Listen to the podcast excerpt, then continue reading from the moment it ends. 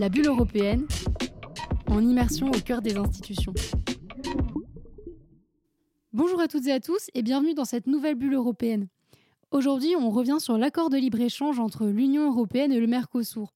Signé en 2019, l'accord est depuis quelques mois l'une des priorités de la Commission européenne qui souhaite le faire ratifier après plusieurs années de flottement. Cette ratification fait beaucoup de bruit.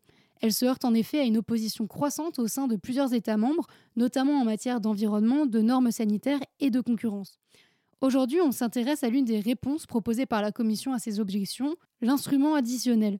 Lors d'une interview, Myriam Garça Ferrer, porte-parole de la Commission européenne pour l'agriculture et le commerce, m'expliquait.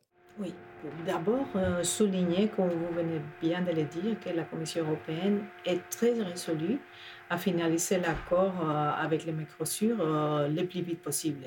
Mais il y a aussi un autre élément qu'il faut souligner, et c'est que comme on a bien entendu les critiques que l'accord qu'on avait conclu n'était pas suffisant, on a décidé de présenter ce qu'on appelle un instrument additionnel.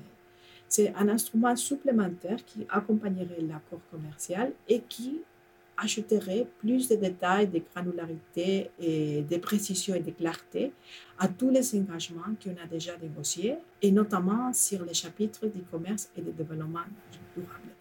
On a envoyé une proposition il y a quelques mois à notre contrepartie, et maintenant on attend les commentaires pour pouvoir vraiment aboutir à la conclusion de l'accord. Je ne peux pas donner les détails parce que c'est quelque chose qu'on est encore en train de négocier et on attend encore la réponse euh, de, nos, contreparties. Alors on ne va pas commencer à, discuter ici les détails, mais c'est pour, pour, avoir plus de clarté et plus de détails de ce type de compromis qu'on a déjà inclus dans notre chapitre de développement durable. D'accord, donc ce serait par exemple la demande de garantie supplémentaire comme j'ai dit, euh, on ne va pas ici discuter sur les détails parce que c'est quelque chose qui est, en train de, de, de, se discuter. Alors, on n'a pas abouti, on n'a pas le texte final encore. C'est un texte qui doit être euh, accordé par les deux parties. Mais comme j'ai dit, c'est un texte qui va être juridiquement contraignant et on va vraiment avoir plus de clarté sur tous les compromis pour euh, lutter contre tous les problèmes environnementaux, tous les compromis qui font partie des chapitres sur le développement durable. La Commission européenne s'appuie donc sur ce texte pour répondre aux objections qui sont faites à l'accord. J'ai demandé à Maxime Combe, économiste qui suit depuis plusieurs années les accords commerciaux internationaux pour l'high-tech et qui s'oppose à la ratification de cet accord, ce qu'il pensait de cette proposition.